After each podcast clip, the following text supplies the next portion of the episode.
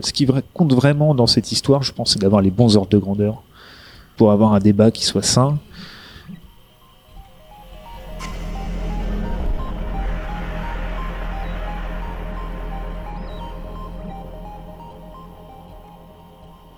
Salut à tous, ici Thomas Bouli et bienvenue sur le podcast de la Fabrique, le podcast qui parle d'industrie. À travers le portrait de femmes et d'hommes qui travaillent dans l'industrie, découvrons ensemble toute la magie de leur carrière. Des métiers, des secteurs d'activité et des entreprises, mais aussi des choix, des succès et des échecs. C'est ça qui dessine la partition que jouent ces acteurs au quotidien et qui, j'espère, vous inspireront autant que moi. Vous êtes de plus en plus nombreux à me suivre, épisode après épisode, et ça, ça fait vraiment chaud au cœur et ça me donne envie de continuer. Alors comme d'habitude, n'hésitez pas à me faire un petit retour après avoir écouté l'épisode, c'est souvent super intéressant et très plaisant pour moi d'échanger avec vous et de discuter de tous ces sujets. Et allez, petit plaisir, vous démarrez l'application podcast d'Apple et vous mettez 5 petites étoiles. Ça permettra à plus de monde de découvrir ces super aventures. La fabrique, c'est tout de suite, c'est parti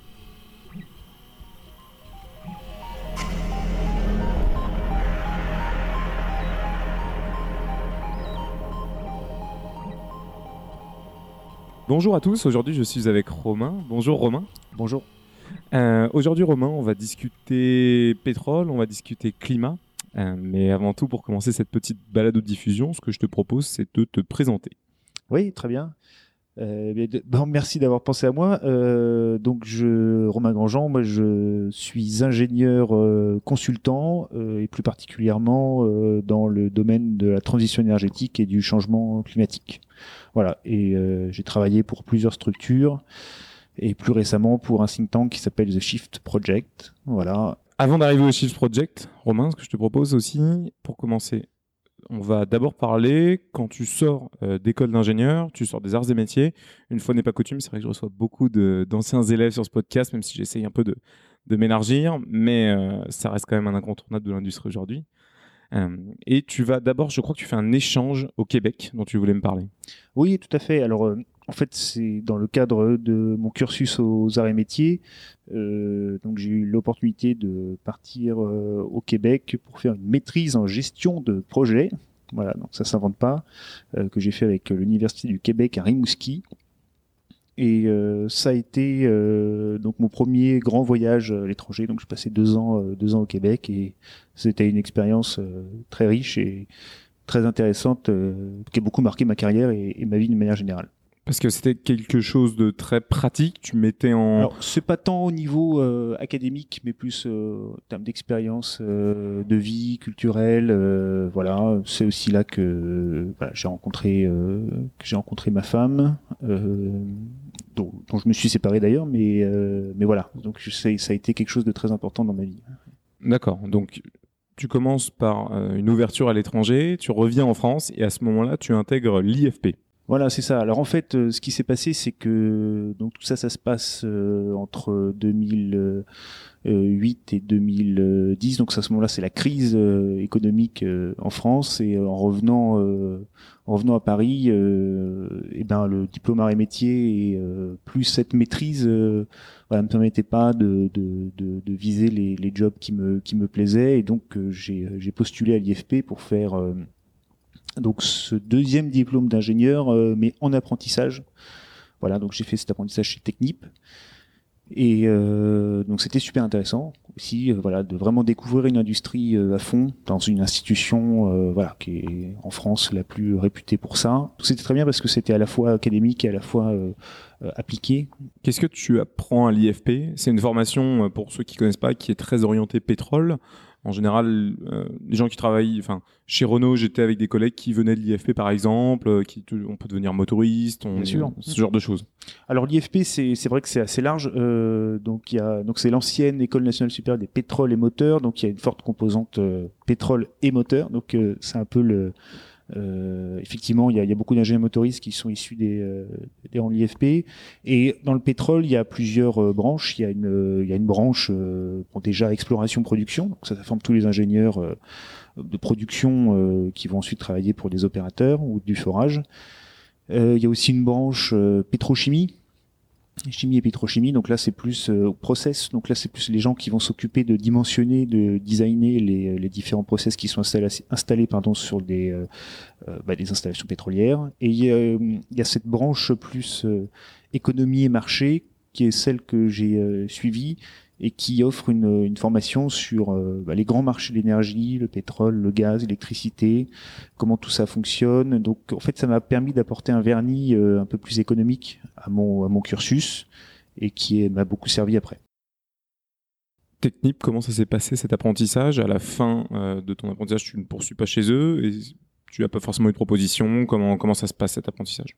Non, alors bah, l'apprentissage s'est bien passé euh, dans l'ensemble, euh, voilà, mais il faut se rappeler que c'est toujours ce contexte un peu euh, en crise dans cette industrie. Bah, D'un commun accord, on a décidé de ne pas poursuivre.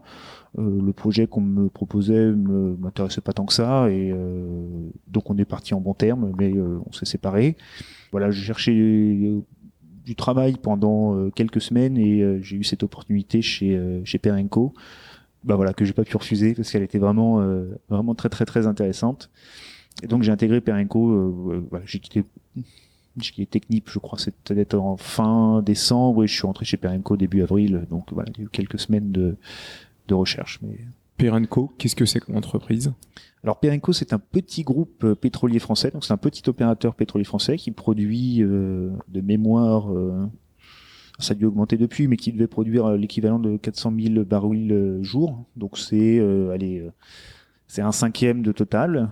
Euh, et en fait, ils sont spécialisés dans la reprise de champs matures. Et par rapport à la production mondiale, qu'on se représente un ah petit oui, peu, alors la production mondiale, c'est jour? euh, 95 millions de barils jour. Donc eux, ils font euh, Ils font 0,5% de la ouais, production mondiale. 0,5% de la production mondiale. Donc c'est vraiment pas très gros, mais euh, c'est une de boîte, c'est une toute petite boîte et qui est spécialisée, comme je disais, dans la reprise des champs matures. C'est-à-dire que ils euh, acquièrent des champs qui euh, ne sont plus rentables ou exploitables par les grands groupes, bon, parce que c'est trop cher ou parce qu'ils sortent plus justement suffisamment de pétrole et de gaz. Et donc, euh, en mettant en place des, des méthodes de récupération, euh, voilà, ils parviennent à rentabiliser justement cette fin de vie des champs. Bah, c'est une boîte qui est, qui est super parce que voilà, le slogan, hein, c'est le pétrole reste une aventure.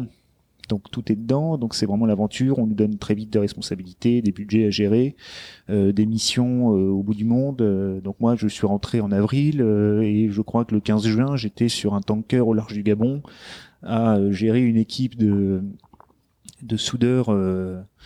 Voilà pour faire des travaux de piping euh, enfin c'était euh, voilà c'était vraiment très euh, très enthousiasmant comme job quoi enfin tout de suite on change de dimension quoi Comment ça se passe ces premières expériences sur le terrain, en plus à l'étranger, dans des cultures très différentes Enfin, au bout d'un mois seulement de poste, comment tu gères ça? Alors bah c'est c'est euh, ça va vite hein, on n'a pas trop le choix. euh, je me souviens le, le- ouais, mon boss qui m'a convoqué dans mon bureau fait bon Romain euh, est-ce que ça te tente de est-ce que ça te tente d'aller euh, faire un tour au Gabon euh, Alors je crois que la mission au début était prévue pour durer dix jours.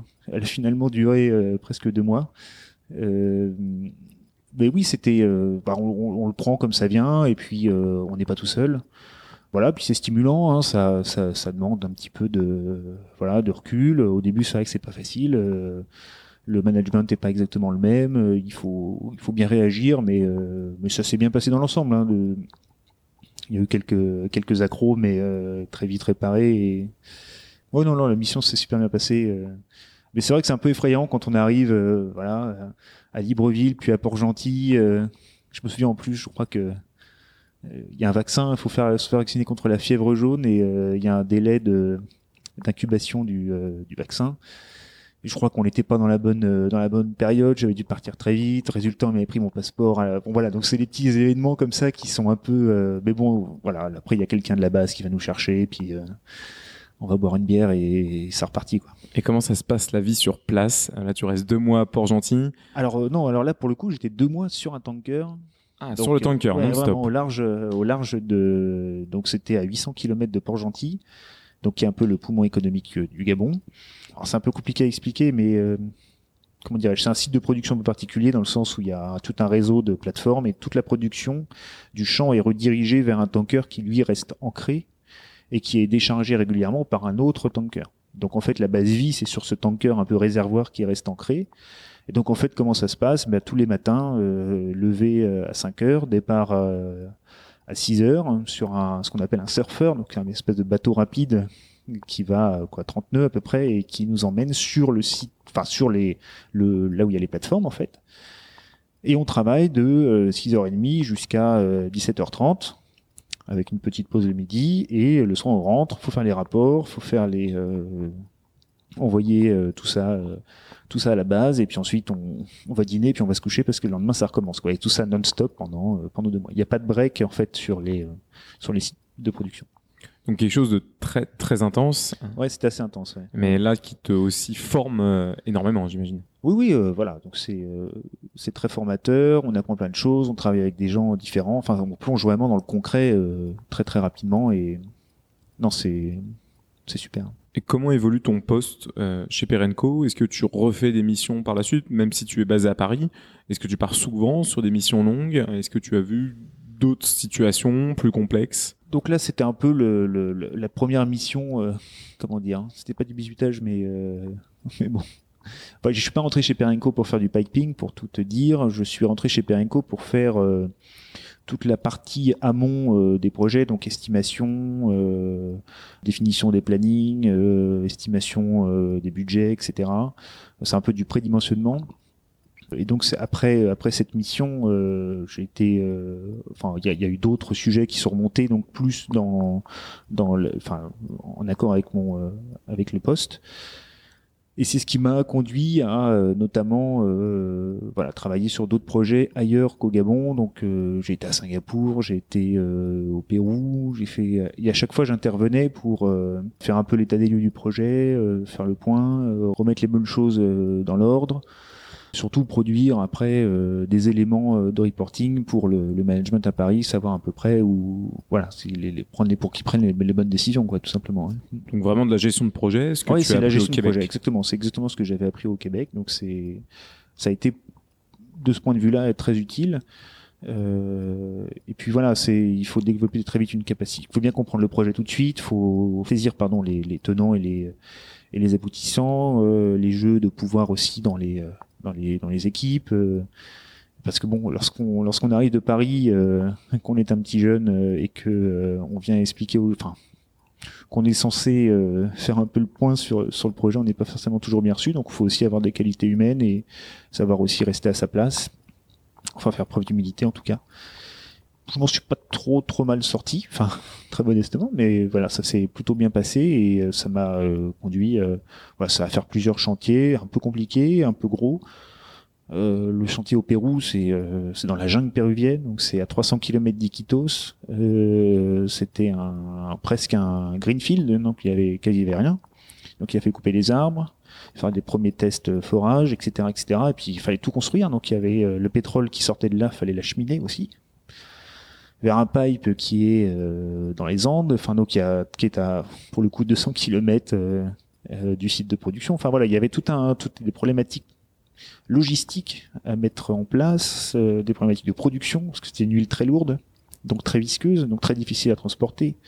Il fallait diluer avec d'autres trucs. Enfin bon bref, très compliqué. c'est un projet assez difficile techniquement et logistiquement, et donc il nécessitait voilà une, une organisation assez assez solide quand tu pars comme ça au Pérou, euh, donc là tu pars vraiment au milieu de, au milieu de quasiment rien, au milieu de la jungle finalement. Pareil, c'est pareil, tu vis là-bas sur place. Euh, c'est quoi C'est des campements que vous installez et puis bah, ça, ah oui, alors tu bosses. Euh, oui, alors tout est tout est, tout est organisé quand même pour recevoir des des gens. Hein. Donc, alors déjà, on arrive à Lima, on passe une soirée là-bas. Ensuite, on est briefé. donc, filiale de Perenco au Pérou. Donc c'est bureau en ville, hein, tout simplement. Puis ensuite, bon bah euh, voilà, on va sur le site. Euh, donc on arrive à Iquitos. Et donc là, il faut prendre un hydravion, un hélico qui emmène sur le site. Bon, on arrive sur le site. Euh, donc il y a des gens, hein, on n'est pas tout seul. Il y a d'autres expats, il y a des ingénieurs production, il y a le chef de site, etc., etc. Et euh, bah, il y a une base vie, hein, c'est des containers euh, de 20 pieds qui sont climatisés, qui sont équipés. Euh, il y a un mess, enfin bref, il y a, y a, tout. Un mess. Un mess, c'est l'endroit, la cuisine, le centre où on. Enfin oui, c'est plus utilisé dans la marine, mais c'est c'est ce que je veux dire, c'est l'endroit où tout le monde se retrouve pour petit déjeuner, déjeuner et dîner, avec toujours les mêmes menus. Polos con arroz, arroz con polos. C'est du, du poulet. Non, non, mais c'est pas si difficile que ça en fait. C'est euh, c'est même euh, voilà, c'est un peu intense. Hein, euh, sous les conditions, bah, il fait il fait chaud, il pleut tout le temps ou presque. mais au-delà de ça, c'est tout à fait vivable et alors pour ceux qui sont en rotation et qui font du 6 semaines, 6 semaines, au bout, de la sixième semaine, je pense qu'ils ont un peu hâte de rentrer, mais moi j'y suis resté sur ce site une petite semaine, voilà, pour voir un peu comment ça se passait. Euh. Donc moi, j'étais pas vraiment technique hein, sur ce point-là. C'était juste vraiment pour essayer d'estimer les, euh, les besoins euh, logistiques, de les chiffrer et de remonter un peu tout ça à Paris pour voilà, que ça colle au mieux avec les besoins et du site et les contraintes budgétaires qui étaient imposées euh, voilà, par, le, par le management. Et pour reprendre un petit peu ce que tu me disais tout à l'heure, euh, quand vous reprenez, quand Perenco reprend euh, le chantier finalement d'un ancien groupe pétrolier, est-ce qu'il en fait, est-ce que tout est démonté et enfin Perenco doit tout réinstaller ou est-ce que vous réutilisez les installations? Alors pour le coup là, euh, c'était un des premiers chantiers de Perenco Greenfield, donc c'est-à-dire qu'il n'y avait pas d'installation. Là, ils ont racheté des réserves qui étaient vendues par, d'ailleurs, je sais plus qui vendait ça. Donc, euh, c'est des, champs qui venaient d'être découverts. Oui, voilà, il y avait des forages tests qui avaient été faits. Mhm. Et, euh, et on a acheté sur, euh, on a extrait, enfin, on a analysé toutes les données de qui sortaient des puits. Et puis on s'est dit bon bah là, on pourrait produire telle quantité par jour, ça vaut le coup d'y aller, on y va. Et, le patron a décidé d'acheter. Mais d'ordinaire, Perenco est plus dans sa culture, euh, c'est plus euh, l'idée, euh, voilà, Total a une plateforme à tel endroit, la plateforme produit, je sais pas, 2000 barils de jour, Total veut s'en séparer, la met en vente, on se positionne pour acheter, on l'achète et puis on la retape et on et on augmente la production par différents moyens. voilà, on installe des d'autres équipements. bref, on consent à faire des investissements que Total n'a pas voulu consentir, auquel Total n'a pas voulu consentir, et puis c'est comme ça consentir et c'est voilà, ça c'est vraiment l'ADN de, l'entreprise. Après, euh, voilà, ça évolue avec le temps. Je sais que là ils se sont mis à faire euh, d'autres euh, d'autres types de, de, production, notamment à valoriser le gaz, en le en faisant du, gaz liquéfié, des choses comme ça. voilà, donc ça, progresse.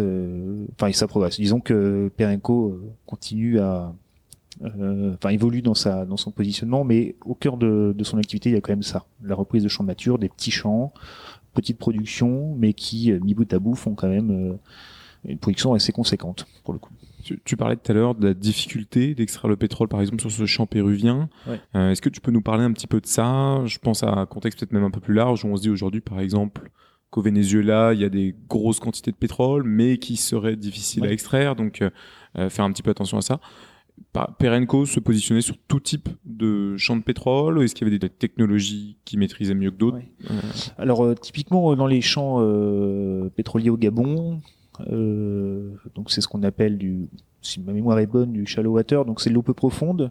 Et là c'est des pétroles assez souvent assez légers donc assez euh, euh, fluide quoi, assez liquide, donc on peut transporter facilement. Il n'y a pas besoin de beaucoup de traitement. Alors il y a parfois des gaz un peu euh, un peu acides et donc faut faut, faut traiter euh, faut traiter ça. Mais disons que la production au Gabon, elle est généralement assez simple. C'est un pétrole facile et pas très cher.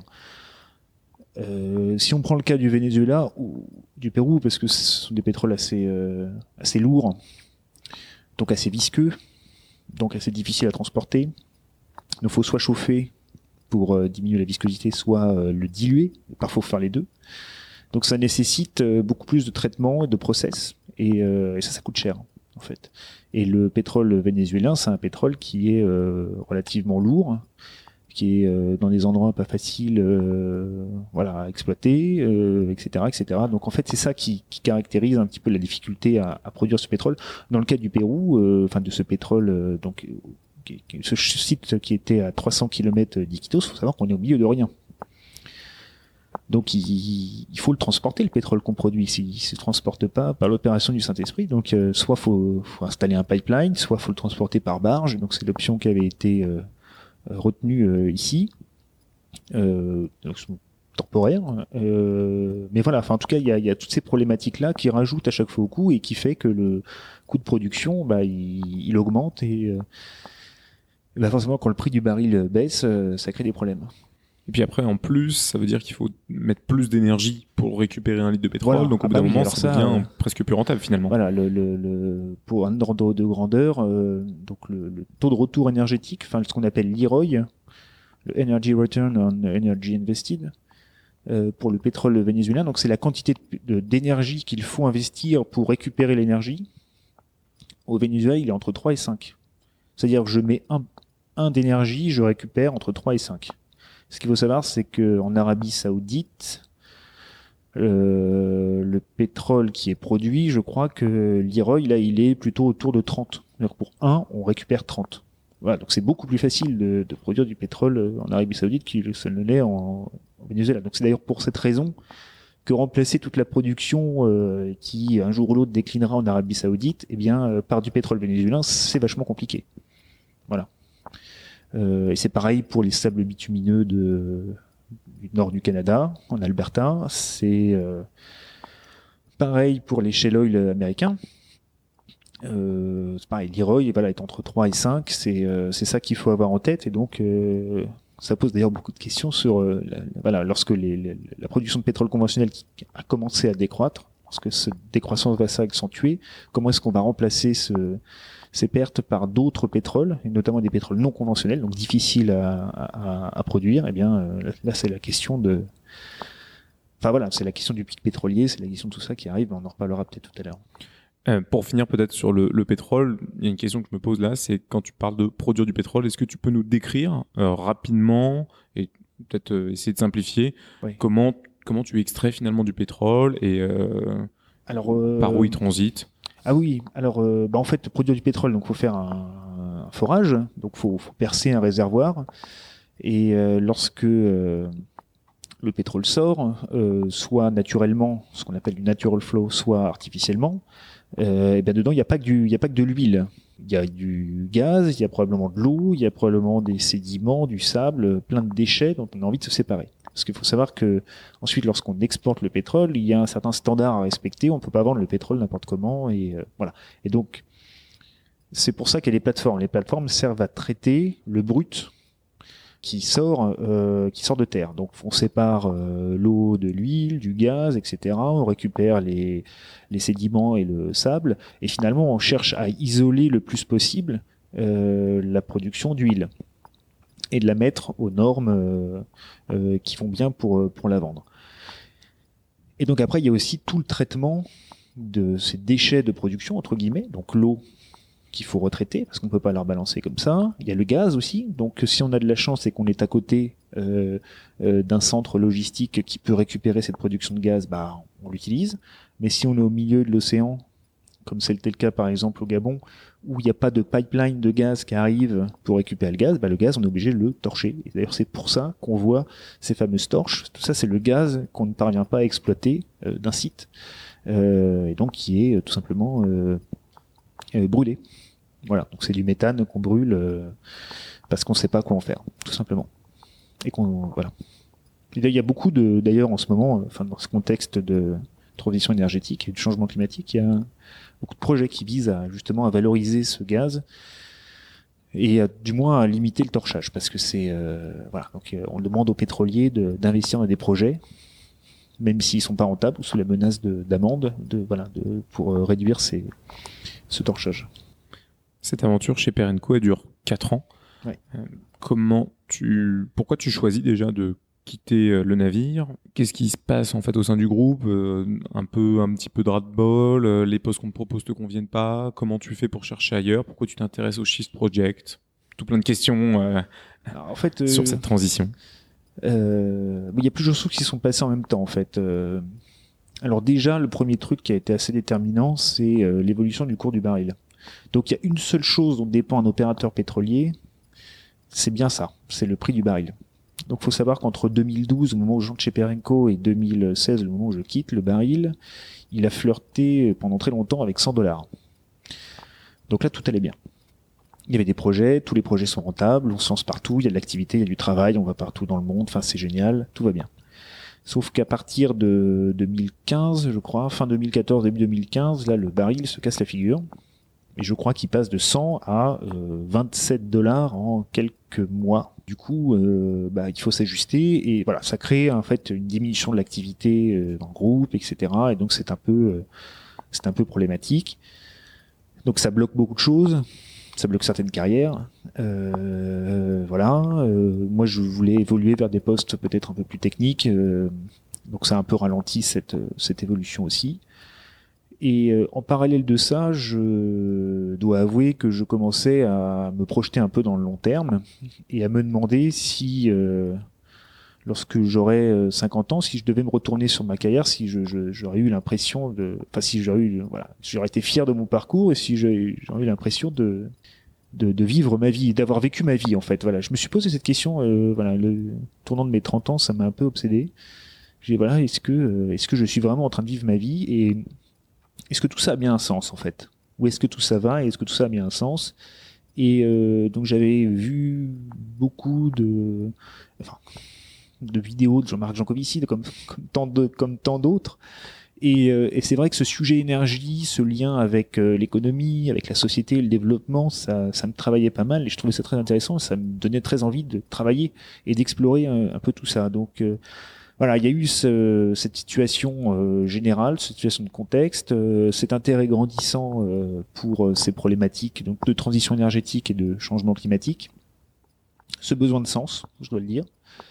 Et, eh bien, à un moment donné, voilà, ce qui devait arriver arriva. on me proposait de partir en expatriation au Cameroun. C'était soit ça, soit la porte. Et ben, j'ai j'ai pris la porte je suis parti dans de bonnes conditions et, euh, et c'est ce qui m'a permis de finalement d'aller euh, enfin il y a une opportunité qui au même moment s'ouvrait au Shift Project voilà. Donc c'est comme ça un petit peu que cette transition s'est faite. Qu'est-ce que c'est le Shift Project? Tu nous as parlé de Jean-Marc Jancovici, qui en est le fondateur en 2010, pour te donner une, une introduction. voilà donc c'est un c'est un think tank donc un groupe de réflexion euh, qui s'intéresse particulièrement aux questions de transition énergétique et de changement climatique et qui en fait structure sa justement son travail et sa réflexion autour d'un concept, c'est que nous sommes les sociétés euh, modernes et les sociétés humaines d'une manière plus générale sont confrontées en fait à ce qu'on appelle une double contrainte carbone, double contrainte liée au carbone. En amont, une contrainte euh, d'approvisionnement énergétique. Donc le, carbone, il vient de l'énergie qu'on consomme, 80% de fossiles. Cette énergie, c'est euh, donc pas renouvelable et donc en amont, il y a cette problématique de l'approvisionnement. Est-ce que cet approvisionnement est bien durable? Est-ce que euh, on en aura suffisamment pour soutenir notre activité qui dépend énormément de ça? Et en aval, il y a euh, les contraintes liées à l'externalité de cet usage d'énergie, euh, le changement climatique, etc. euh, et qui euh, va aussi affecter la façon dont nous fonctionnons et dont, euh, dont on travaille. Donc il y, a, vraiment cette double contrainte carbone euh, à laquelle nous sommes confrontés et qui est un défi absolument exceptionnel pour euh, l'humanité et que nous devons relever. Et donc, nous, nous essayons, enfin, le chiffre project essaye de, voilà, de, comment dirais-je, d'alimenter le débat, de l'éclairer de façon à favoriser la prise en compte par les pouvoirs publics, les, euh, acteurs économiques, etc., de façon à ce qu'on s'y prépare et que justement qu'on voilà, qu'on relève le, qu'on relève le défi. Donc je sais pas, c'est peut-être un petit peu confus, mais euh, C'est clair en tout cas pour moi, euh, parce que je connais un petit peu les activités du Shift Project, Ouais. notamment euh, le premier rapport sur lequel tu as travaillé, dont on va pouvoir parler, Oui. euh, qui a résulté donc dans neuf propositions pour décarboner l'Europe, qui sont disponibles aujourd'hui sur le site. ouais, tout à fait. Ouais, Euh. Moi, ce que j'aime beaucoup en fait dans le Shift Project, c'est qu'à chaque fois il y a une version, bah voilà, il y a une version courte euh, pour ceux qui n'auraient pas forcément le temps de rentrer dans le détail, et à chaque fois aussi surtout un rapport long sur les questions qui sont intégrées et qui permettent vraiment de rentrer dans le détail et pas juste bah, de lire un site avec euh, enfin une news euh, de 15 lignes qui au Ouais. final rentre pas dans les sujets. Euh, et donc dans ces rapports-là, il y a énormément de propositions justement pour savoir comment demain on peut décarboner l'Europe. À Est-ce que peut-être tu peux en parler un petit Ouais, peu vais- autour de, vais, de euh, trois propositions par exemple? Je vais t'expliquer ça. Alors, Mhm. ju- juste avant de, de, de continuer, je m'aperçois que je n'ai pas tout dit. Juste sur le process de fonctionnement de- d'un think tank et d'un groupe de réflexion d'une manière générale, ce qu'il faut savoir, c'est qu'il y a une phase de, de réflexion et de, de, de production, en fait. hein. Donc, on fait des études, on rencontre des experts, on réunit des gens, on fait de la, de la synthèse, on, on essaye de, de, de, voilà, de produire de l'information et de la connaissance sur des sujets qui n'ont pas ou encore trop peu été euh, explorés. Et fort de ces conclusions, euh, de ce consensus qu'on arrive à, à établir, eh bien, on peut aller voir le, le décideur politique pour lui expliquer comment est-ce qu'il devrait ou pourrait changer la réglementation, les lois, de façon à, à favoriser une transition bas carbone et l'adaptation au changement climatique. Comment il est financé le think tank? Alors, le Shift est financé par les entreprises, donc c'est une association d'entreprises reconnue d'intérêt général pour les entreprises qui nous écoutent, il y a 66%, je crois, d'abattement fiscal. Si elles souhaitent participer à l'effort de guerre, elles sont les bienvenues. Euh, voilà, donc, euh, blague à part, euh, donc on est financé par les entreprises qui, pour certaines, ont un intérêt à ce que la transition euh, se produise. Je pense à la SNCF, je pense à EDF sans doute. qui d'autre encore? J'ai oublié le nom de mes sponsors, c'est terrible. Je crois qu'il doit y avoir Saint-Gobain dedans. Voilà, mais il y a aussi d'autres entreprises euh, comme euh, par exemple euh, Vicat, qui est un producteur de ciment et qui est carboné jusque jusqu'à l'os et qui fait face à des problématiques d'adaptation et de, transition assez fortes, mais qui a besoin voilà qu'on l'alimente en réflexion et et qui nous finance depuis très longtemps. Il y a SPI aussi, Vinci aussi, Thalys. Vinci, voilà, Thalys. Caisse des dépôts. La caisse des dépôts, bah, plus maintenant, je crois que, mais si peut-être encore un peu. Doit y avoir un petit morceau d'ADEME euh, quelque part. Après, il y a plusieurs modes de financement. Il y a ça, ce sont les membres qui payent des cotisations régulières. Et après, il y a un autre mode de financement sur des projets euh, avec des financements ad hoc. Voilà, donc typiquement les deux projets, deux gros projets qui ont suivi les neuf propositions dont je vais parler dans une minute, ont été financés euh, par un groupe d'entreprises, mais ils n'ont financé que la réalisation de ce, ce projet-là. Est-ce que justement ce mode de financement euh, ne risque pas d'influencer les rapports? Euh, c'est les, Je pense que c'est les premières critiques qu'on vous fait. C'est une question qu'on nous pose souvent. Alors en fait, la réponse est très simple, c'est que tout ce que nous faisons est public. Tout est publié, il n'y a rien de rien de caché, tout est ouvert, toutes les sources sont disponibles, enfin, autant que faire se peut. Et, euh, et, on est ouvert à toutes les discussions. Et j'en veux pour preuve ce rapport que nous avons produit récemment qui parle de numérique, qui évoque notamment l'empreinte énergétique et l'empreinte carbone du numérique qui ne cesse de croître, eh bien, euh, c'est un sujet euh, bon un peu disruptif parce qu'on a l'impression que le numérique euh, ça dématérialise tout, mais en fait, en fait, il bah, faut quand même des, des terminaux, faut des serveurs, faut, faut, tout un tas de choses et tout ça se tourne avec de l'énergie.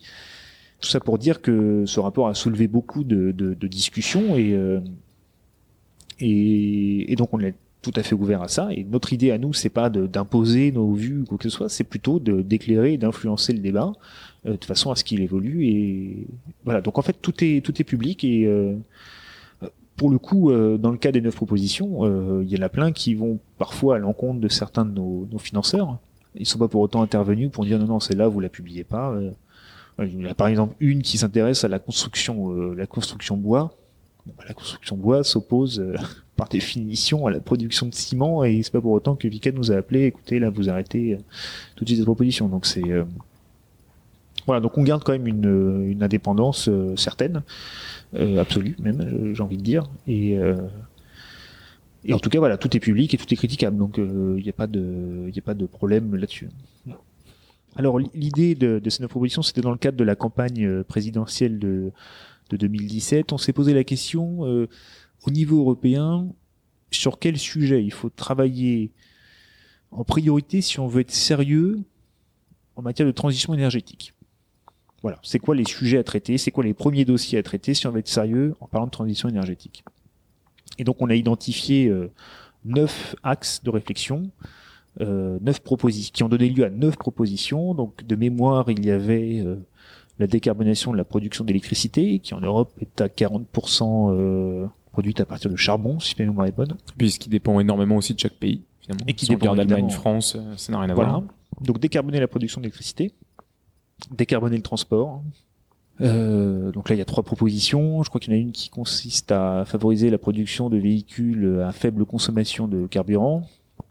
Euh, l'idée du shift, hein, c'est de, de, produire des solutions qui sont viable avec la technologie dont on dispose aujourd'hui. Donc euh, typiquement, on mise pas sur la fusion nucléaire ni sur euh, d'autres technologies qui pourraient être développées demain mais qui ne le sont pas encore. Donc typiquement sur cette histoire de véhicules à faible consommation de carburant, on dit bon, on sait faire aujourd'hui des véhicules euh, bas carbone, qui consommerait que 2 litres au 100, euh, qui maintiendrait euh, un niveau de sécurité satisfaisant, qui serait forcément des voitures moins rapides, moins puissantes, plus légères, bon, etc., etc. Arrêtons de faire des SUV, quoi.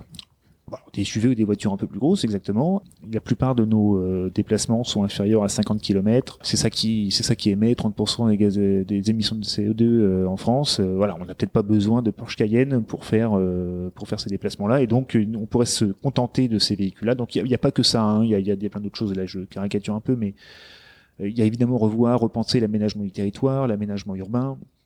L'isolation des bâtiments. Euh, voilà, donc euh, dans la mobilité, favoriser les mobilités actives. Dans le bâtiment, c'est l'isolation, c'est changer les usages, euh, etc., etc. Euh, voilà, il y a un volet aussi sur l'agriculture, comment limiter le gaspillage. Il faudra probablement consommer un peu moins de de viande rouge, puisque c'est ça qui, qui est le plus carboné aujourd'hui. Je crois que le pire c'est le veau. À l'unité au kilo, je crois que le pire c'est le veau. Voilà, le veau, le bœuf, de manière générale voilà, on, s'est intéressé en fait, c'est ça, à ces neuf grands axes, et ça a donné lieu euh, donc à, à un manifeste pour décarboner l'Europe que beaucoup de candidats à la présidentielle euh, ont signé, dont le président euh, Macron. Et voilà, c'est un peu ça qui a enclenché, je dirais, un surcroît de visibilité pour le Shift. Il faut savoir que le Shift a beaucoup évolué depuis depuis trois ans. C'est pas grâce à moi, mais c'est tout simplement un effet aussi de de, un peu de professionnalisation, puis de, contexte. Hein, en fait, euh, depuis la COP 21, il y a une prise de conscience de plus en plus euh, importante de l'importance de ces sujets et euh, donc en fait, bah, notre progression s'est aussi adossée à ça, tout simplement. Voilà, donc le, succès relatif qu'on connaît aujourd'hui, il est absolument lié évidemment à la prise de conscience généralisée de ces sujets par la population d'une manière générale le, le Shift Project, c'est à la fois des contributeurs euh, salariés comme toi, et aussi, je crois, des gens qui sont les shifters, des bénévoles, qui sont bénévoles.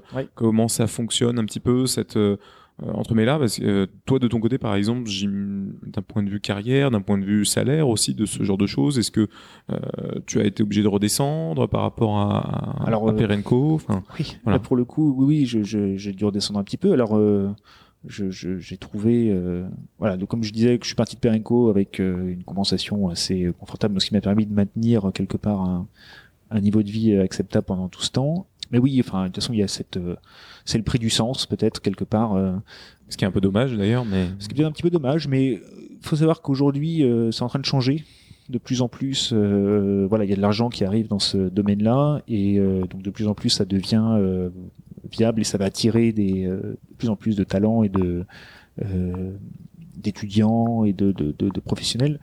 Donc c'est bien, c'est très bien. Euh, mais donc pour revenir sur le chiffre, oui effectivement il y a une petite équipe de permanents qui doit faire une dizaine de personnes à peu près.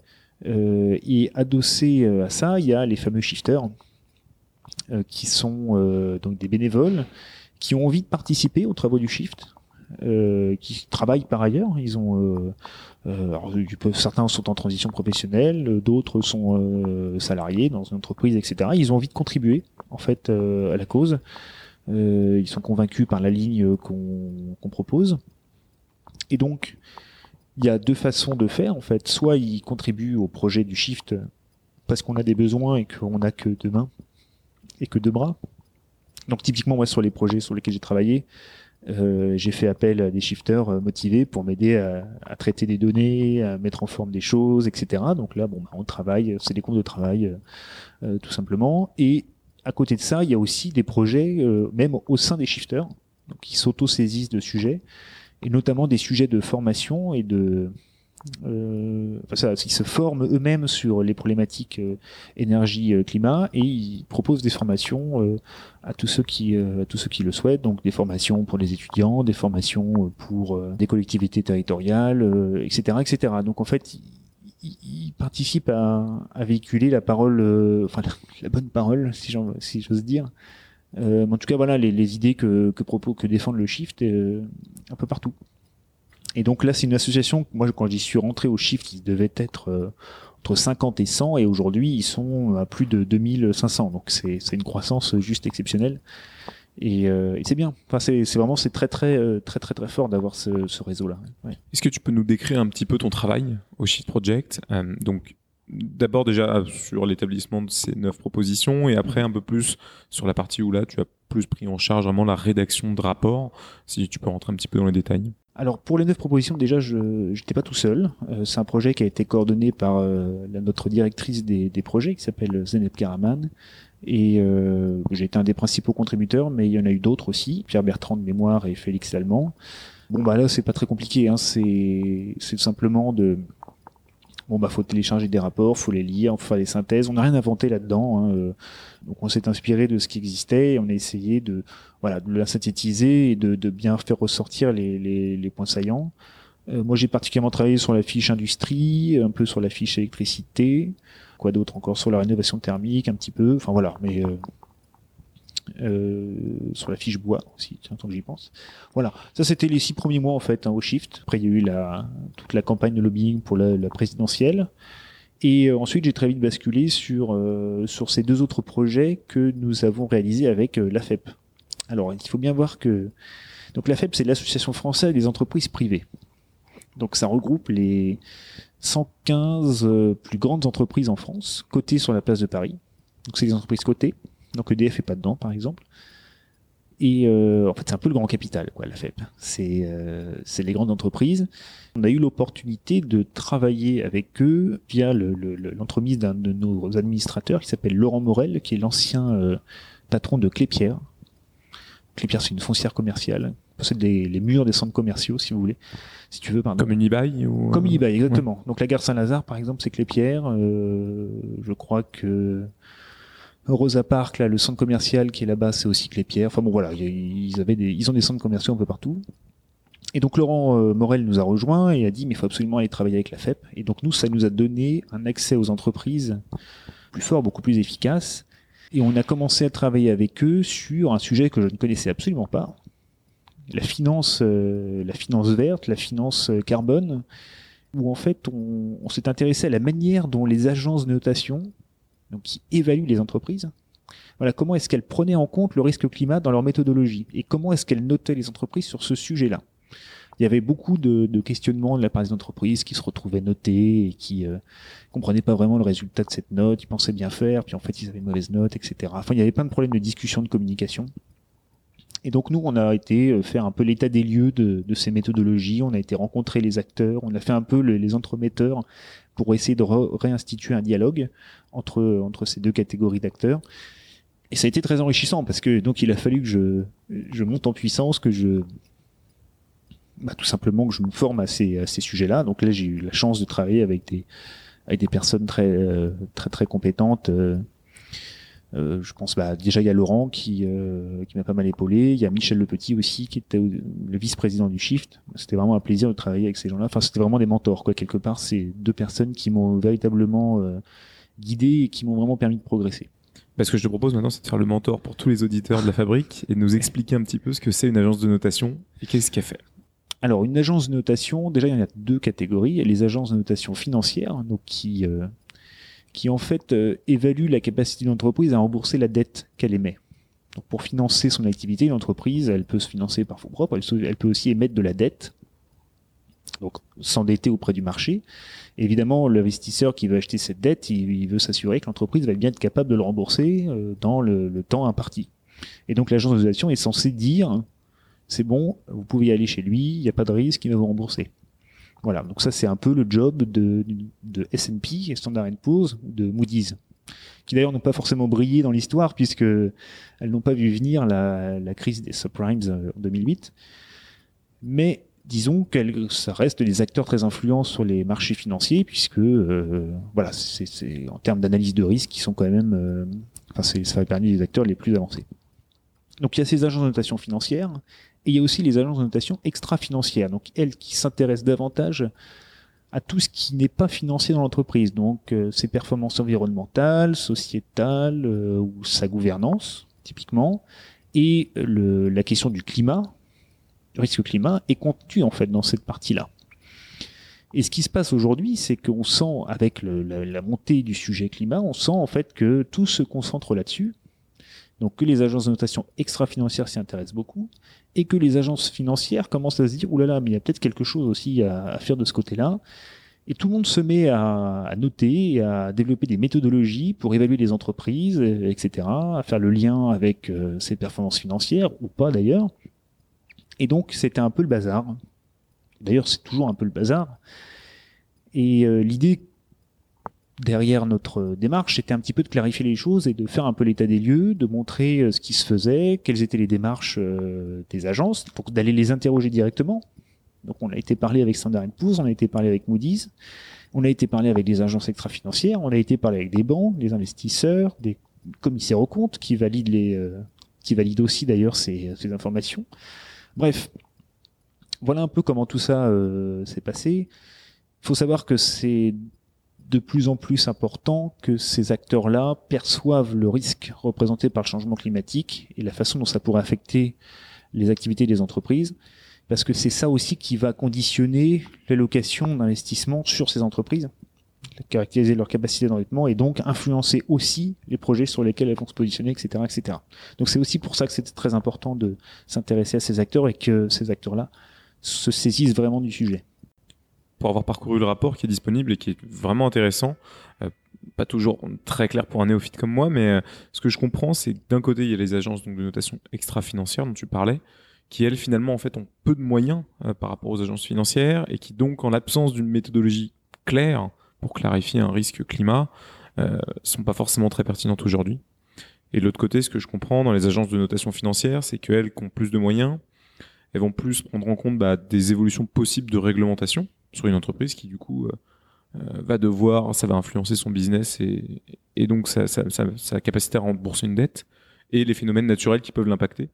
Sauf que euh, vu que les méthodologies aujourd'hui sont très incertaines, bah finalement, elles n'arrivent pas à donner un vrai indicateur là-dessus. Quoi. C'est ce que je comprends de, du rapport. C'est, presque ça, effectivement. Alors il faut savoir que le mode de financement des, des agences financières et extra-financières est un peu différent.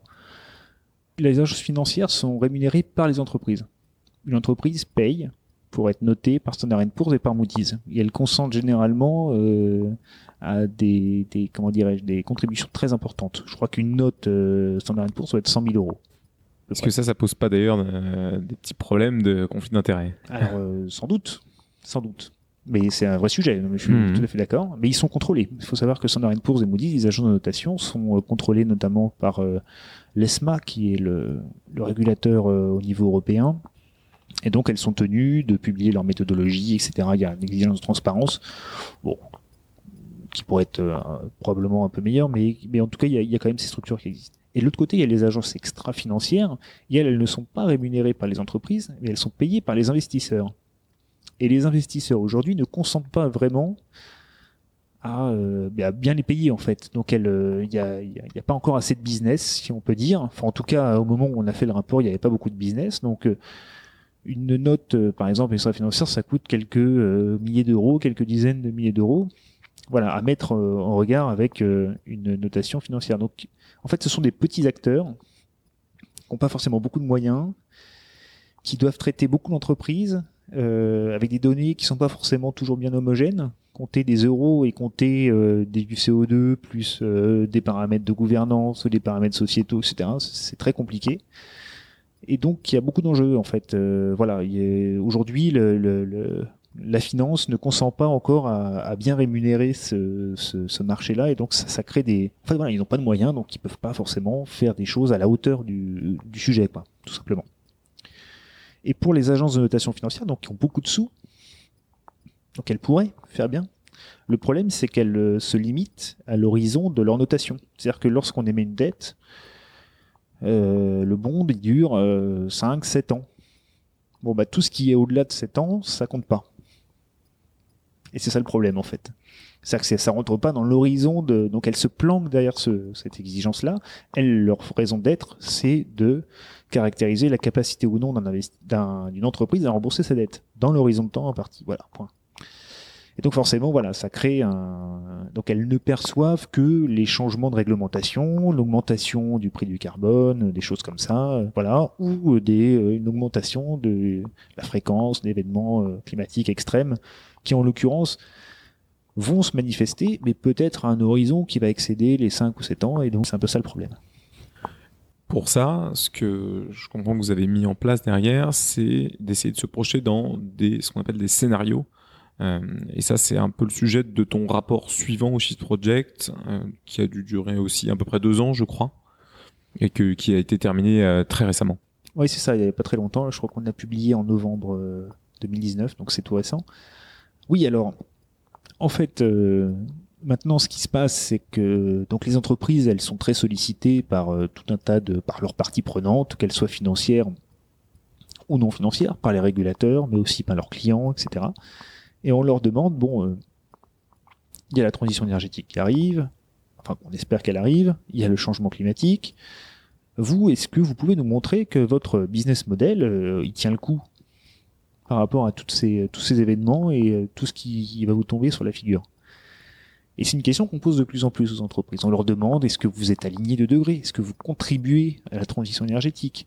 Euh, Est-ce que euh, vos opérations on peut peut-être revenir sur les deux degrés là, c'est intéressant, rappeler. Euh, oui, alors les deux degrés, c'est l'objectif qui a été fixé par l'accord de Paris, donc pendant la COP 21. Donc on s'est dit, il faut maintenir le réchauffement climatique par rapport à l'ère pré-industrielle, bien en dessous de 2 degrés. Donc c'était même plutôt 1,5 degré pour le coup. En 2100. En 2100, voilà. Euh, donc bon, pour l'instant c'est un peu mal barré, mais toujours est-il que c'est l'objectif. Et donc, maintenir ce réchauffement en tout 2 degrés, ça veut dire qu'on définit ce qu'on appelle un budget carbone, une certaine quantité de CO2 qu'on a le droit d'émettre jusqu'en 2100, un budget. Donc ça c'est en partant malgré tout du principe que uniquement les émissions de carbone jouent sur ces plus de degrés. Oui, alors en fait c'est euh, un budget de gaz à effet de serre, mais le carbone c'est vraiment ce qui est le plus, le CO2 c'est vraiment ce qui est le plus important. Grosso modo, on a le droit d'émettre jusqu'en 2100. L'ordre de grandeur c'est 1000 milliards de tonnes de CO2. 1000 milliards de tonnes. Donc ça c'est sans prendre en compte tout ce qui est méthane par exemple, ou c'est euh, en équivalent CO2 Ça c'est en équivalent CO2. En équivalent CO2. Donc tout tout pris en compte du coup. Voilà ça fait entre 1000 et 1500 milliards de tonnes de CO2. C'est l'ordre de grandeur qu'il faut avoir en tête. Et tous les ans, on émet entre 40 et 50 milliards de tonnes au rythme actuel. Donc là, c'est, ça ne fait qu'augmenter. Donc, euh, en espérant qu'on stabilise et qu'on décroisse. Mais voilà, aujourd'hui, c'est ça. Donc, on émet entre 40 et 50 et on doit rester entre 1000 et 1500. Euh, il y a des incertitudes, mais toujours est-il que donc il y a émission constante en 2050, euh, on y est déjà. Voilà, ce que je comprends. Donc on a tout cramé en 2050. Et après, il faut surtout arrêter d'émettre. Donc on peut continuer comme ça jusqu'en 2050, mais ensuite il faut tout arrêter. Ce qui n'est pas possible évidemment. Donc ça veut dire qu'il faut réduire très très fort nos émissions. Et donc il faut se projeter dans le temps. Et il y a plusieurs façons de réduire nos émissions. Il y a la façon, euh, tout le monde prend conscience du problème, on travaille tous ensemble, et c'est génial, et c'est le Green Deal, et tout va bien. Il y a d'autres solutions qui sont beaucoup moins souhaitables, et qui pourraient pour autant arriver. Ce qu'il faut voir, c'est donc qu'il y a plusieurs façons d'arriver à 2 degrés. Il y a plusieurs futurs possibles, plusieurs scénarios possibles. Voilà, ça vient de là. Et, euh, et en fait, une entreprise, si elle euh, veut prendre ça en compte dans sa réflexion stratégique, eh bien, elle doit se confronter à plusieurs scénarios, à l'évolution possible de son environnement d'affaires, de ses clients, de ses opérations, de ses marchés, que ce que ça va être la demande pour ses produits et pour ses services, etc. Elle doit essayer de comprendre comment la transition va affecter tout ça, comment la transition ou l'adaptation au changement climatique, et donc elle doit se projeter dans plusieurs scénarios, et c'est ça qu'on, c'est à ça qu'on s'est intéressé. Et plus particulièrement, on a essayé de regarder comment est-ce que les scénarios qui existent aujourd'hui, les scénarios énergie-climat publics, ceux qui sont publiés par l'AIE, ceux qui sont analysés par le GIEC. L'AIE. L'Agence internationale de l'énergie, pardon. Donc est une, euh, une agence internationale qui dépend de l'OCDE. Comment les scénarios qui sont produits par ces agences, euh, alors je crois qu'on a regardé aussi les scénarios de Greenpeace, on a regardé les scénarios de voilà, de tout un tas de, des pétroliers aussi, parce que les pétroliers font des scénarios. Voilà. Et on essaie de regarder un petit peu, est-ce que euh, est-ce que ces scénarios, euh, enfin, quelles sont les hypothèses d'entrée? Qu'est-ce que, qu'est-ce que ça suppose? Euh, Quelles histoires ils racontent? Quels sont les résultats? Est-ce que tout ça euh, est crédible? Est-ce que tout ça déraille complètement? Et voilà, c'est ça qui a donné un petit peu ce, ce rapport. Et c'était très intéressant parce que parce qu'en fait, ça soulève plein de questions absolument essentielles. Voilà, qu'on a analysées, notamment la question de l'efficacité énergétique, euh, de la croissance du PIB, euh, de la population, des choses comme ça. Enfin, c'est il y a des grands déterminants euh, qui vont probablement devoir changer si on veut rester en dessous de 2 degrés et, leur activation est un peu problématique. Euh, donc le but, c'est de fournir différents scénarios aux entreprises, à destination des entreprises, pour leur proposer de se projeter sur chacun de ces scénarios euh, possibles, c'est ça? Alors, l'idée, c'est de, déjà de faire comprendre aux entreprises qu'elles ont intérêt à faire ça, pour se préparer aux enjeux qui ne manqueront pas de, enfin, qui sont inéluctables. La transition ou l'adaptation, c'est inéluctable. Voilà. Donc, déjà leur faire comprendre que l'utiliser des scénarios, ça peut être utile, et ensuite leur expliquer quels scénarios elles peuvent utiliser. comment est-ce qu'elles peuvent utiliser ces scénarios, qu'ils soient publics ou pas publics, mais est-ce qu'elles peuvent aussi elles-mêmes faire des scénarios Ça, c'est possible. Alors, des scénarios qui sont pas forcément aussi détaillés et aussi quantitatifs euh, que ceux qu'elles peuvent trouver dans le marché, mais des scénarios euh, qui racontent des histoires, qui sont centrés sur leurs enjeux. Donc voilà, comment est-ce qu'elles peuvent mettre ça en place euh, Donc on a apporté des éléments méthodologiques. voilà, on a essayé d'être le plus didactique possible. Mais c'était vraiment ça l'enjeu, ouais, absolument. Qui est-ce qui lit ces rapports dans les entreprises? C'est les directions stratégiques, directions d'innovation? Est-ce que vous arrivez même à atteindre des PDG Est-ce que tu as une idée un petit peu de tout ça? Oui, alors là, le, en l'occurrence, cette étude elle a été euh, financée par euh, une quinzaine d'entreprises de la FEP, euh, donc des entreprises multisectorielles, enfin multisectorielles. Il y avait beaucoup de secteurs représentés. Alors, je, je, j'ai la liste. dedans, il y avait Société Générale, il y avait AXA, Generali, Alstom, Bouygues, Suez, Valourec, CGG, j'en oublie, LVMH. voilà, bon, des, entreprises de tous les secteurs. Et donc, euh, nos interlocuteurs, c'était euh, les directeurs directrices euh, développement durable ou directeurs directrices stratégie, voilà, qui en fait commencent à percevoir, enfin, qui, qui, voient bien que leur, leur business va changer en fait. Donc elle, la véritable question, c'est comment est-ce que ça va changer et comment est-ce qu'il faut s'adapter. Il y a un véritable enjeu pour les entreprises. Si elles veulent continuer à créer de la valeur, si elles veulent continuer à pérenniser leur activité, elles vont devoir s'adapter, elles vont devoir changer certaines choses, parfois changer beaucoup de choses. Une entreprise, euh, voilà, qui est très carbonée euh, aujourd'hui, euh, sans vouloir citer personne, c'est, c'est, il y, a des entreprises qui ont des problématiques de business model assez structurelles. Donc il faut. de Vicat tout à l'heure. Bon, Vicat par exemple produit du ciment. Le ciment produit intrinsèquement du CO2, donc je veux dire, il y a c'est vrai que c'est problématique. Donc, qu'est-ce que ça veut dire changer de, business euh, pour Vical On a interrogé aussi une entreprise. Euh, euh, on a interrogé Accence. Alors Accence, c'est une filiale de l'IFP, donc j'ai activé ça via mes, mes réseaux, enfin via mes réseaux. J'ai simplement contacté l'équipe pédagogique du master que j'avais fait, qui m'ont orienté vers Accence. Et Accence, c'est un bailleur de licence dans la pétrochimie bah, le business d'Axence euh, était pas florissant, ils avaient vachement de mal à recruter, euh, plus beaucoup d'opportunités business. Enfin voilà, il y avait un vrai sujet et euh, ils ont utilisé cette méthode de, de, scénario. Le boss a dit écoutez là il faut trouver euh, euh, des marchés sur lesquels on n'est pas positionné, pour vendre des produits euh, qu'on fabrique pas encore, euh, et tout ça dans un monde de degrés. Montrez-moi ça pour 2040. Euh, montrez-nous le chemin et les options qu'on peut choisir. Et donc c'est le processus qu'ils ont qu'ils ont entamé. Ils ont fait des scénarios, ils ont notifié des, des, axes de réflexion, ils ont creusé. Tout ça a été validé par le Comex. Et là ils creusent, ils continuent. Ils vont peut-être finir par trouver du pétrole.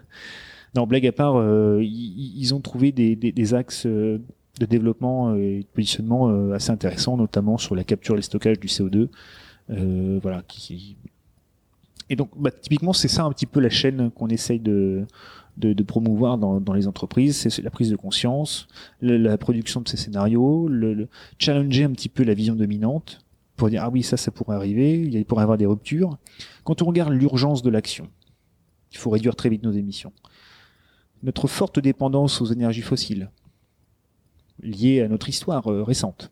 Tout a été dimensionné sur l'abondance de pétrole, de gaz et de charbon. Ça, ça faut bien le comprendre. Tout ce qu'on a autour de nous, c'est grâce à ça. Et à partir du moment où ça viendra à manquer, euh, ou alors à partir du moment où il va falloir en sortir, ça va être très compliqué. Il y a juste à voir euh, ce qui s'est produit lorsqu'on a à peine augmenté le, de quelques centimes le prix du, avec la taxe carbone, le, prix du, du litre d'essence. Donc ça, on voit la sensibilité en fait de la population qui, qui en fait a besoin de ce pétrole, a besoin de cette essence pour se déplacer.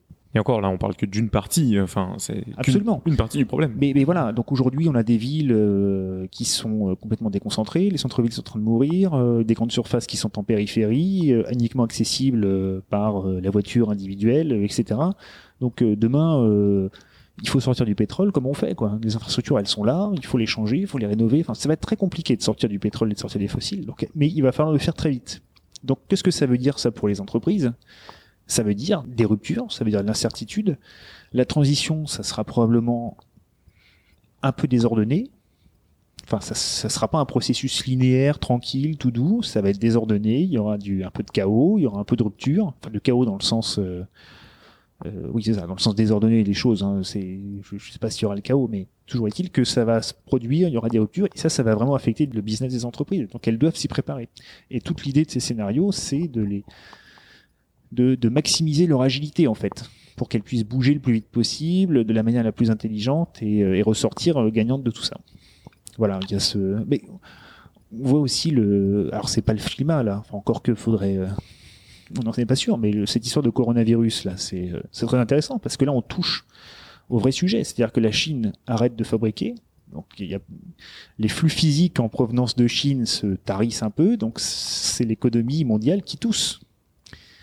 Et ça, aujourd'hui, ça se passe à cause du coronavirus, mais ça pourrait aussi se produire parce qu'il y a moins de cette ressource-là, ou le pétrole viendrait peut-être à manquer dans telle ou telle région, j'en sais rien. Mais en tout cas, ce sont des choses qui pourraient arriver et auxquelles les entreprises doivent se préparer. Donc euh, voilà, c'est un peu l'objet de, de- de ce rapport, c'est de, favoriser la réflexion et l'intégration de ces enjeux dans la réflexion stratégique de l'entreprise. Voilà. Donc novembre 2019, tu es allé un petit peu partager ce rapport. Est-ce que tu as fait des conférences, j'imagine, autour de ça Tu es allé voir donc ces entreprises qui étaient financeuses autour de ce projet. Oui. Qu'est-ce que tu fais derrière? Donc là, ouais, il y a cette phase de promotion du rapport, donc euh, aller le porter dans le plus d'entreprises possible pour euh, faire connaître notre travail. Donc ça, c'est une phase qui, continue d'ailleurs en ce moment. Euh, je, fais toujours ce genre de portage. Maintenant que la phase de production est terminée, il il voilà, c'est toute la phase de lobbying qui commence. Donc auprès des acteurs économiques essentiellement, euh, un petit peu auprès des régulateurs. Mais c'est beaucoup de travail parce que euh, faut faire beaucoup de présentations, faut produire des documents, faut rencontrer des gens, faire des rendez-vous, etc. Puis ensuite, ça donne parfois des lieux à des, suites. Donc ça intéresse les gens, donc faut aller plus loin, etc. Donc on les aide. Puis progressivement, ben je, diversifie aussi un peu, un peu mes activités et je propose mes services de, de consultant à d'autres structures. Euh, voilà, donc euh, un peu sur ce sujet de, scénario et euh, aussi sur un autre sujet complètement différent. qu'on essaye de décarboner les, flottes automobiles d'entreprise. Voilà, c'est un véritable sujet. euh, c'est généralement une des principales sources d'émissions de d'entreprises. Ce sont des, euh, émissions euh, directes des entreprises et pour le coup, euh, elles peuvent faire des choses. Donc ça veut dire comment est-ce qu'on on change un petit peu la vision que les gens ont de l'automobile, comment on, favorise la fin de, du véhicule statutaire, par exemple. Enfin, ça, c'est un sujet aussi. c'est un- une forme de, bonus, le, le, véhicule de fonction. Voilà, bon bah, comment on fait en sorte que les gens se, comment dirais-je, demandent des véhicules euh, euh, plus légers, moins puissants euh, et électriques plutôt que des Porsche Cayenne, même si c'est- pas beaucoup d'entreprises qui proposent des Porsche Cayenne en, en véhicule de fonction, mais enfin, voilà, l'idée est un peu là, c'est comment est-ce qu'on favorise la transition bas carbone de ces flottes. Et euh, c'est très intéressant aussi, beaucoup plus opérationnel. Et euh, voilà, donc c'est ça qui m'occupe aujourd'hui. Et, et je disais, cette mission, une autre mission scénario, euh, voilà, donc qui est en cours de développement. Donc je peux pas dire grand chose aujourd'hui à ce stade, mais euh, ouais, c'est très intéressant en tout cas. Comment tu prévois euh, le futur au travers de toute cette expérience que tu as accumulée euh, Moi, c'est des sujets qui m'intéressent énormément en ce moment. C'est aussi pour ça que je suis venu te voir. J'ai fait des, fraises- du climat quand je vois aujourd'hui que voilà, la consommation, enfin l'émission moyenne d'un Français, c'est 12 tonnes de CO2 par an. il faudrait qu'on passe à 2 tonnes d'ici, euh, je sais plus, 2050 ou 2100. J'ai un petit. En 2050. ouais. d'ici 2050. Euh, ok.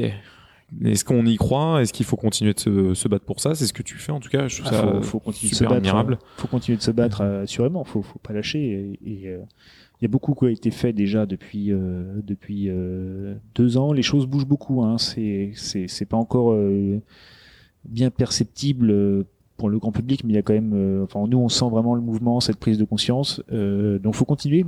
Euh, de toute façon, on n'a pas le choix, j'ai envie de dire. Hein. C'est, soit la physique euh, qui nous régule, soit euh, c'est nous qui nous autorégulons euh, et qui ne subissons pas. Quoi. Enfin, je veux dire, c'est, vraiment ça le, le sujet. On a le choix entre subir et organiser, organiser la transition, se préparer. C'est un vrai défi. C'est un vrai défi qui mobilise tout le monde, qui mobilise l'État. Euh, d'ailleurs, c'est peut-être, euh, on a peut-être besoin d'État. Euh, à un moment où l'État recule, où l'État est, est moins fort, peut-être qu'il y a besoin d'État. peut-être qu'il y a besoin aussi de donc davantage de régulation, de planification, de ce genre de choses. Voilà, il y a des pistes qui sont possibles. Je veux dire, la transition énergétique, c'est un projet qui est juste incroyable, qui donne cohérence à beaucoup de choses. C'est un projet politique qui est alors là, je, je fais pas de justement, je fais pas de politique, mais je dis simplement que c'est un sujet qui euh, qui pourrait structurer beaucoup de, projets politiques, euh, quelle que soit l'obédience euh, euh, et le parti considéré. Mais donc il y a des choses à faire et faut continuer à se mobiliser. Faut, oui, faut continuer à se battre. Moi, je, je- j'y crois et je, je lâche pas là. Non. J'en parlais avec euh, avec des collègues. On... J'aime bien cette phrase. euh, je, je crois que c'est Jean Covici qui dit quelque chose comme ça que si tout le monde déjà en fait comprend le problème, euh, les solutions vont se trouver. C'est aussi pour ça, euh, bah, c'est super de pouvoir partager toi ton expérience. Et justement, ça m'amène à ma question un peu classique. Qu'est-ce que tu conseillerais euh, à des gens bah, de lire, de regarder, euh, comment, sur quoi il faut s'informer aujourd'hui. Est-ce qu'il y a des, des lectures pertinentes? Alors, bon, déjà, euh, pour bien comprendre le sujet, euh, je pense que, et c'est des lectures qui sont tout à fait accessibles à n'importe qui, il faut lire le, la synthèse du rapport du, GIEC, hein, le, le résumé aux décideurs, qui est, euh, qui est un document euh, qui est accessible, où il y a beaucoup d'aides de lecture, et là, qui est vraiment le condensé de l'information scientifique disponible sur le sujet. Voilà, pour bien comprendre ce à quoi on s'expose, euh, comment notre environnement va pouvoir changer dans les années à venir.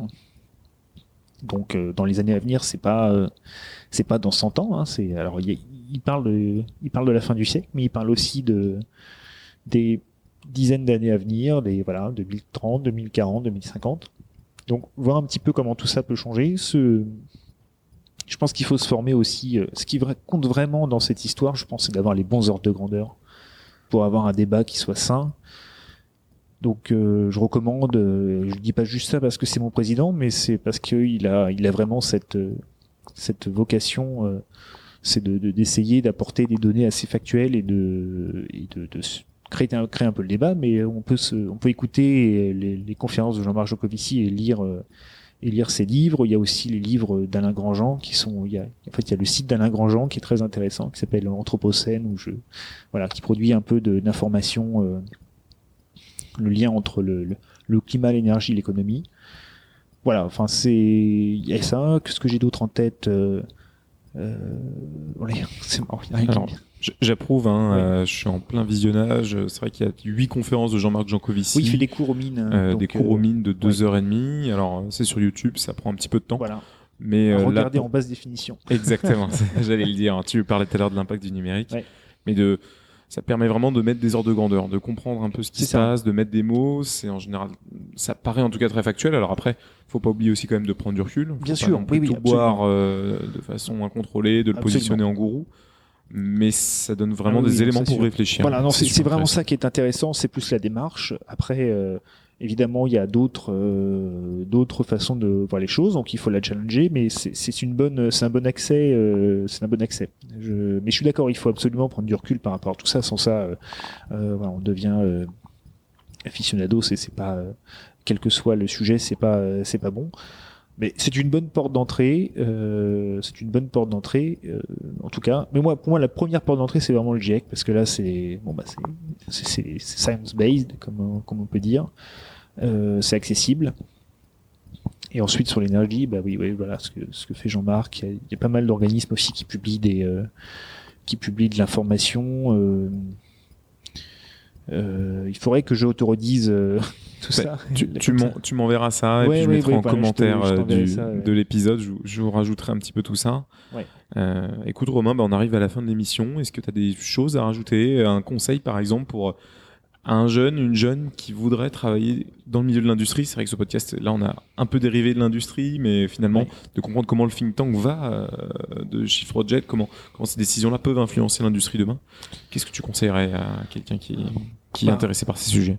Alors étudiant ou pas étudiant, je, je, je, je, pense que ce qui, en tout cas moi, ce qui pas mal structuré mon ma démarche, hein, c'est vraiment celle de, de trouver du sens à ce que je faisais. Je sais que c'est des problématiques, euh, des questionnements qui qui, qui touchent beaucoup de beaucoup de gens et notamment beaucoup de mes camarades de promo euh, qui me demandent beaucoup aujourd'hui. euh, voilà, bah, qu'est-ce que est-ce que ma carrière euh, va dans le bon sens? Est-ce que je euh, fais bien les choses? Est-ce que finalement euh, le salaire c'est super important, etc. Alors oui, oui, évidemment, ça, ça le reste, mais, mais je pense que vraiment se poser cette question du sens de, de sa carrière de, et de faire les, les choix en, en accord avec ce, le sens qu'on voudrait y donner, c'est très important. C'est pas toujours évident, mais c'est faisable. Et puis, euh, je, je pense que dans l'industrie, il y a beaucoup de choses à faire, en fait. Euh, l'industrie n'est pas morte, l'industrie c'est pas juste des gros pollueurs, euh, euh, des gros méchants. Il y a aussi beaucoup de choses à faire. Il faut influencer en tant que citoyen, en tant que- qu'employé, en tant que futur employé peut-être. Euh, je sais par exemple qu'il y a euh, ce mouvement qui s'appelle euh, Manifeste pour un réveil écologique qui a rassemblé près de 30 000 euh, étudiants dans le, dans le supérieur. Alors je sais plus si c'est d'école d'ingénieurs ou de commerce, enfin bref, mais peu importe. 30 000 jeunes qui disent aux entreprises écoutez, c'est pas compliqué si vous ne me montrez pas que après, faut, faut prendre les choses pareil avec des pincettes, mais si vous, vous ne montrez pas que vous êtes vertueux et que vous êtes proactif pour traiter ces, ces enjeux-là, ben, je ne viendrai pas travailler chez eux. Et c'est quelque chose dont j'ai été le témoin qui impacte les entreprises véritablement. Elles se posent des questions sur ces sujets. Enfin, elles, prennent ça en compte et c'est aussi une, façon de les, de les engager à, à changer. Donc voilà, donc tout le monde peut agir. Il faut se former. Et il faut agir en conséquence en tant que citoyen, en tant que consommateur aussi, en tant qu'employé, en tant qu'étudiant. Voilà, à tous les niveaux, je, je pense qu'il y a des, des moyens d'action et, euh, et euh, c'est comme ça qu'on qu'on relèvera le défi au final. Merci beaucoup Romain, c'était très très clair. Est-ce que Thomas, un toi. dernier mot, le mot de la fin, ouais. si tu as quelque chose qui te vient.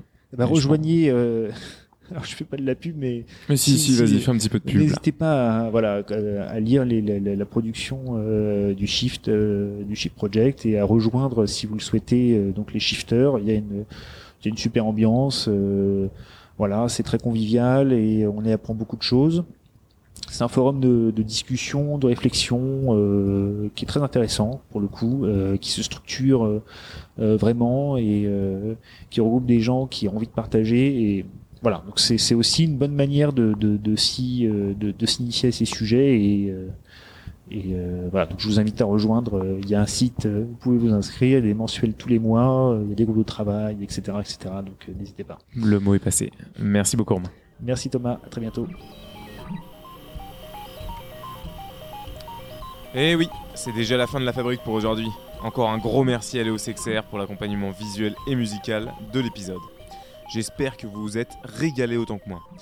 Bon, je me répète un peu, mais si vous voulez me faire un petit retour, discuter, mettre 5 étoiles, en parler autour de vous, faut surtout pas se priver. En attendant, je vous souhaite une super journée et je vous dis à très bientôt pour un nouvel épisode de la fabrique.